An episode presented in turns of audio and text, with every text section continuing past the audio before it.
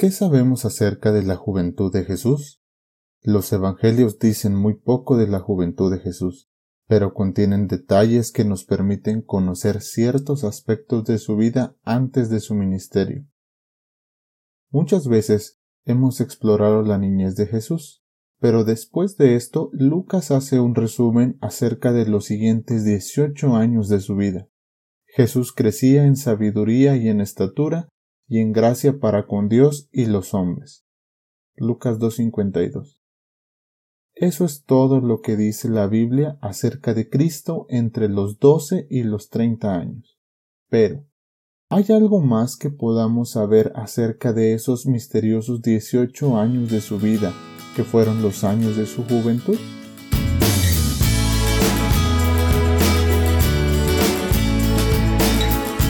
Hola a todos. Mi nombre es Iván Martínez y les doy la bienvenida a un nuevo episodio de Algo para Reflexionar, el podcast para jóvenes y jóvenes adultos de IDAM. Hoy les traemos un artículo de discernir. Aunque no tenemos detalles específicos de este periodo, podemos hacer algunas inferencias a partir de otros pasajes que encontramos en los Evangelios. Marcos 6, por ejemplo, relata una visita que Jesús hizo a su ciudad de residencia, Nazaret, al comienzo de su ministerio. En pocas palabras, la visita no fue un éxito. Cuando lo escucharon predicar un vibrante mensaje en su sinagoga, las personas del pueblo se sorprendieron y ofendieron por la profundidad y el poder de sus palabras. Muchos incluso dijeron ¿De dónde tiene éste estas cosas? ¿Y qué sabiduría es esta que le es dada? ¿Y estos milagros que por sus manos son hechos? Eso lo vemos en Marcos 6.2. Al parecer, Jesús no pasó esos misteriosos dieciocho años predicando o haciendo milagros en Nazaret. Es importante tener esto en cuenta porque existen varias historias apócrifas que describen a Cristo haciendo cosas sobrenaturales cuando era niño, como darle vida a un pájaro de arcilla. Esas leyendas son falsas. Si Jesús hubiera hecho milagros durante su niñez y juventud, sus conciudadanos no se hubieran sorprendido por lo que hacía durante su ministerio. Las historias y los rumores de sus hazañas sin duda se habrían escuchado por toda Nazaret. En cambio, todos quedaron pasmados cuando Cristo regresó y habló con autoridad. El milagro de convertir el agua en vino fue el comienzo de su ministerio público a la edad de treinta años. Juan 2.11. Pero, si no estuvo predicando ni haciendo milagros durante esos dieciocho años, ¿qué estuvo haciendo? La respuesta está en las siguientes palabras de los nazarenos. ¿No es este el carpintero, hijo de María, hermano de Jacobo, de José, de Judas y de Simón? ¿No están aquí también con nosotros sus hermanas?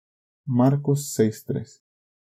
Estas preguntas sugieren que Cristo pasó su juventud trabajando como carpintero. Es muy probable que haya sido aprendiz de su padrastro José, quien tenía esa profesión. En esa época los jovencitos generalmente comenzaban a trabajar cerca de los trece años, así que Jesús probablemente empezó a aprender el trabajo de José cerca de un año después del incidente del templo. Lucas 2.41 al 50. Esto significa que pasó alrededor de 17 años trabajando como carpintero. En el primer siglo, ser un carpintero requería de habilidades complejas y fuerza física. Los carpinteros eran responsables de construir estructuras grandes, como casas, que se hacían principalmente de piedra y madera, y también objetos más pequeños como muebles. El oficio de Jesús sin duda le ayudó a convertirse en un hombre físicamente fuerte, que sabía trabajar duro y mantener una rutina rigurosa. Los artistas muchas veces lo dibujan como un hombre delicado, delgado y pálido, pero el verdadero Jesús era fuerte, probablemente robusto, de piel bronceada y de manos marcadas por el trabajo.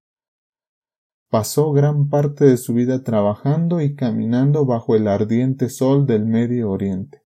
Los evangelios describen a Jesús como un hombre muy activo físicamente. Viajaba constantemente entre Judea y Galilea a pie. Además, subía cerros y montañas con regularidad. Podía sobrevivir por largos periodos de tiempo en el desierto e incluso tenía la fuerza para echar a personas indeseadas del templo. Tenía un vigor que le permitía mantener una rutina muy demandante. La Biblia dice que, cuando necesitaba hablar con sus discípulos, se volvía hacia ellos.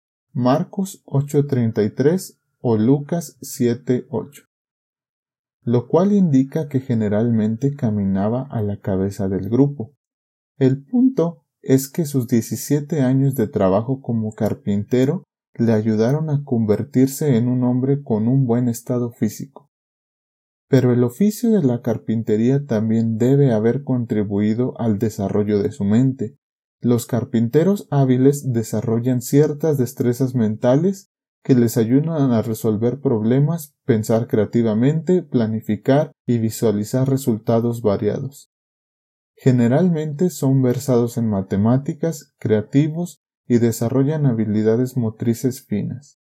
Esta puede ser parte de la razón por la que Cristo usó varias metáforas relacionadas con la construcción durante su ministerio. Trabajar como carpintero no solo le ayudó a desarrollar una fortaleza física y mental, sino que además le dio una estabilidad financiera durante esos años. Tal parece que Cristo tenía una casa propia en Capernaum, Marcos 2.1 y usaba ropa de calidad. Juan 19:23. No era rico, pero tampoco era pobre. ¿Qué podemos aprender de su ejemplo? Primero, Jesús aprendió y desarrolló un oficio para poder mantenerse antes de comenzar su ministerio. Segundo, trabajó duro. Estos son dos principios descritos en la Biblia como claves para el éxito físico. Proverbios 14, 23, 24, 27 y 22, 29, así como Eclesiastés 9, 10 y Colosenses 3, 23. Los jóvenes pueden seguir este ejemplo preparándose para desarrollar una carrera, poder conseguir un trabajo y trabajar duro. Otra cosa que podemos deducir acerca de la juventud de Cristo es que en algún punto, su padrastro y mentor, José, murió. Los evangelios no lo mencionan después de que Cristo comenzaba su ministerio. Mencionan a su madre María, pero José está ausente. Esto significa que debe haber muerto en algún momento durante los dieciocho años de la juventud de Jesús. Poco antes de morir en el Gólgota, Cristo le pidió a Juan, el hijo de Zebedeo, que cuidara a su madre. Su preocupación por ella implica que era una viuda. No sabemos cómo ni cuándo murió José, pero es muy probable que haya ocurrido cuando Jesús estaba alrededor de sus veinte años. Cristo experimentó personalmente el dolor de la muerte de un ser querido. Como dice la profecía, el Mesías fue un varón de dolores experimentado en quebranto. Isaías 53:3. La pérdida de su padrastro y mentor sin duda fue parte del quebranto que experimentó. Sus experiencias ahora contribuyen a su servicio como nuestro sumo sacerdote en los cielos. Cristo siente empatía con nuestras tentaciones y nuestro sufrimiento físico, y conoce el profundo dolor que sentimos cuando perdemos un padre, una madre, un cónyuge, un hermano, una hermana o un amigo cercano. Él puede entender y consolarnos de esta profunda tristeza, porque la conoce y pasó por ella. Pero Jesús confiaba en la voluntad de su Padre, no conocemos las circunstancias de la muerte de José, pero sea como haya sido, Cristo confió en la decisión de Dios de no sanar o resucitar a su padrastro en ese tiempo. Más tarde, Jesús les enseñaría a sus discípulos a pedir, hágase tu voluntad. Él mismo expresó esa confianza en la voluntad de Dios al final de su vida.